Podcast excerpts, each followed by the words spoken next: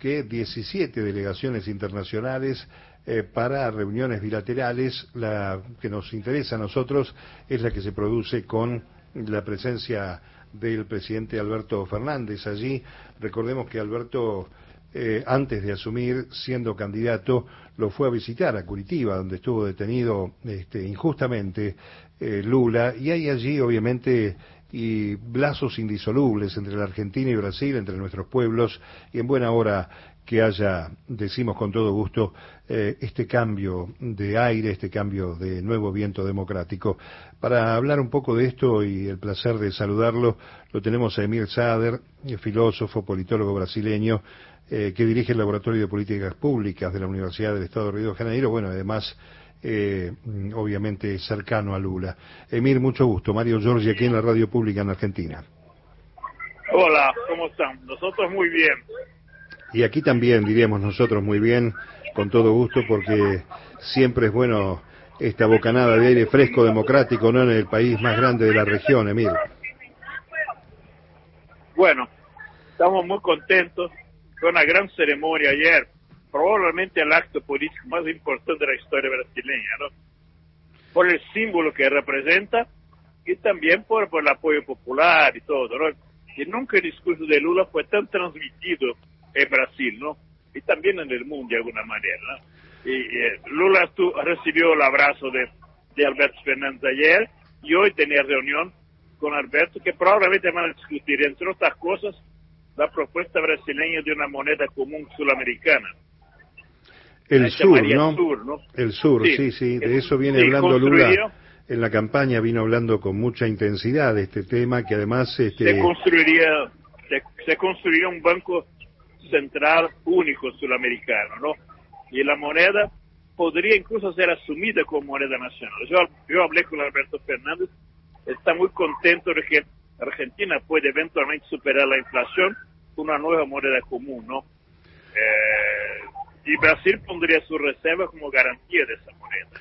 Eh, Lula va a hablar con Alberto, después Lula va a ir a China, a Estados Unidos, y el 23 de enero va a estar en Argentina en reunión de CELAC. Bien. Eh, Emir, ¿qué significa, eh, más allá de lo simbólico, desde la unidad, desde el punto de vista económico, tener una moneda común? Bueno, desdolarizar el comercio entre nosotros, ¿no? Es un paso que se da en otros lados también, ¿no? Los BRICS lo hacen también, ¿no? Que es debilitar la hegemonía económica norteamericana en el mundo, ¿no? Que es la moneda mundial, es el dólar, ¿no? Y eso significaría un paso para desdolarizar la, la, la, economía sudamericana. Eh, mm, yendo un poco más hacia la política interna, muy rápidamente el presidente Lula eh, decidió eh, varios decretos en el día de ayer muy rápidamente para revocar medidas siniestras, yo diría, que dejó la gestión de Jair Bolsonaro, ¿verdad? Sí, la más importante yo creo que es la limitación de venta de armamentos, ¿no? Eh, después hay otras también. Terminar con el sigilo de procesos que lo decretó Bolsonaro por 100 años, que incluso afectan a él y a sus hijos, ¿no? Además, Lula va a empezar una reforma impositiva, ¿no? Para poder eh, imponer impuestos a los 5% más ricos de la población. Son medidas bien importantes, ¿no?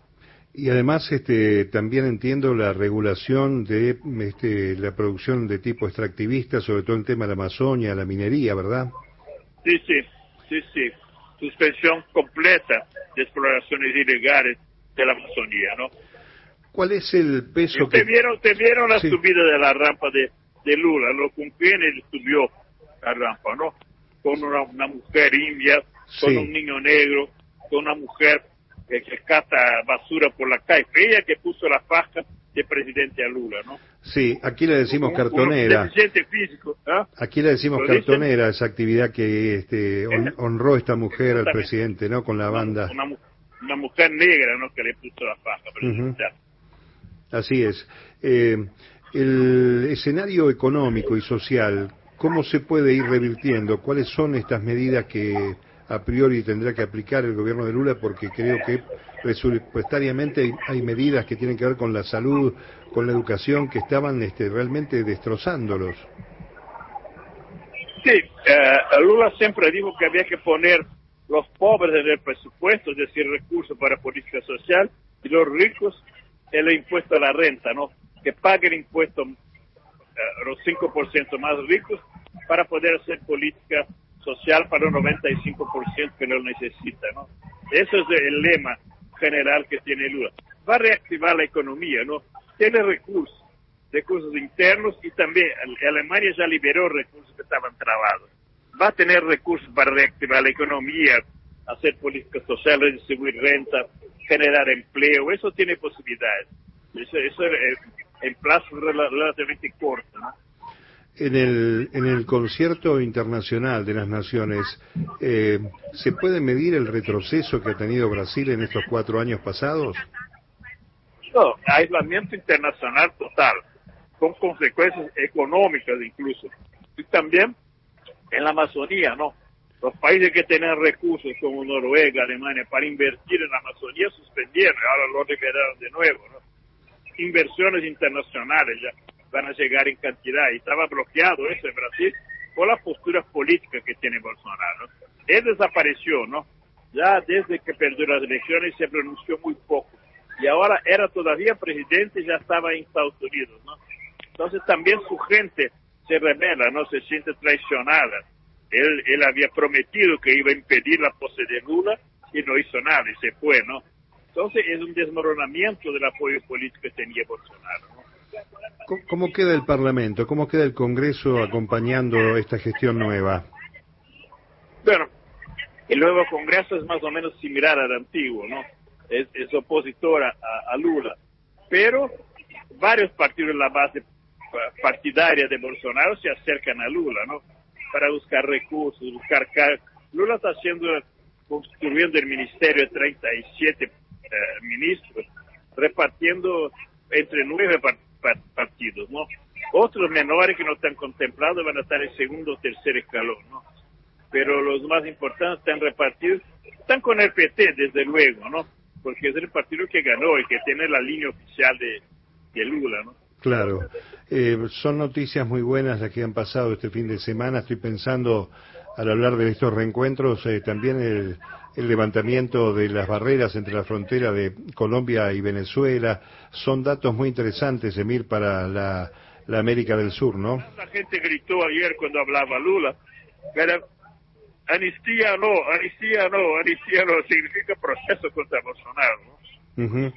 Eh, ¿Qué va a pasar? Bolsonaro tiene, no, no, me equivoco, si digo varias denuncias, notable cantidad de denuncias en su contra por la gestión. Él y los hijos, ¿no? Por eso decretó el sigilo por 100 años. Lula ya suspendió el sigilo, ¿no? Para que se pueda hacer proceso en contra de ellos, ¿no? ¿Qué era el sigilo por 100 años? ¿Qué era este un decreto del presidente saliente? ¿En qué consistía? Sí, que, que de, decreta un sigilo por 100 años de varios temas, incluso eso, procesos de corrupción en contra de él y de sus hijos. Es una locura, ¿no? Bueno, eh, Emir, este, por supuesto que hemos recibido, como siempre, la alegría en la victoria electoral primero y ayer este, la asunción de Lula, esta suerte de cambio en la región. Me queda una pregunta, porque uno siempre tiene la referencia a aquella década eh, de Lula, de Chávez, de Néstor Kirchner aquí en la Argentina, Correa, bueno, el ascenso de Evo Morales en Bolivia más o menos se da una misma situación o el panorama después de la pandemia ha cambiado y ha empeorado, sobre todo en la figura del capitalismo en la región? De alguna manera la situación es mejor, ¿no? Porque ahora está, está Colombia, tuvo Petro acá, habló mucho con Lula, está, Chile también, ¿no? Entonces, México, hay más países con posturas progresistas, ¿no? Entonces, por eso hay que avanzar no solo en integración política, sino integración de política económica antineoliberal, de la cual esa moneda sudamericana puede ser un comienzo. ¿no?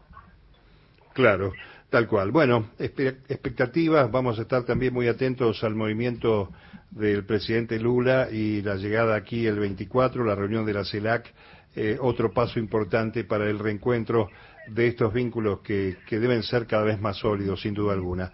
Emir, muchas gracias. ¿eh? Lula dijo que Lula tiene reunión con 19 mandatarios. Él dijo que iba a ver a, a, al funeral de Pelé, pero no sé si va a tener tiempo, ¿no? Pero está programado en principio que sí. Otro escenario con mucho movimiento, una gran movilización popular hoy ahí en el Estadio del Santos, ¿eh? Eso también, eso también. Nuestro abrazo desde aquí, ¿eh? Sí, un abrazo. Abrazo. Emir Sader, ¿eh? filósofo, politólogo brasileño, uno de los asesores de Lula, charlando a las 13 y 25 minutos. Radio País.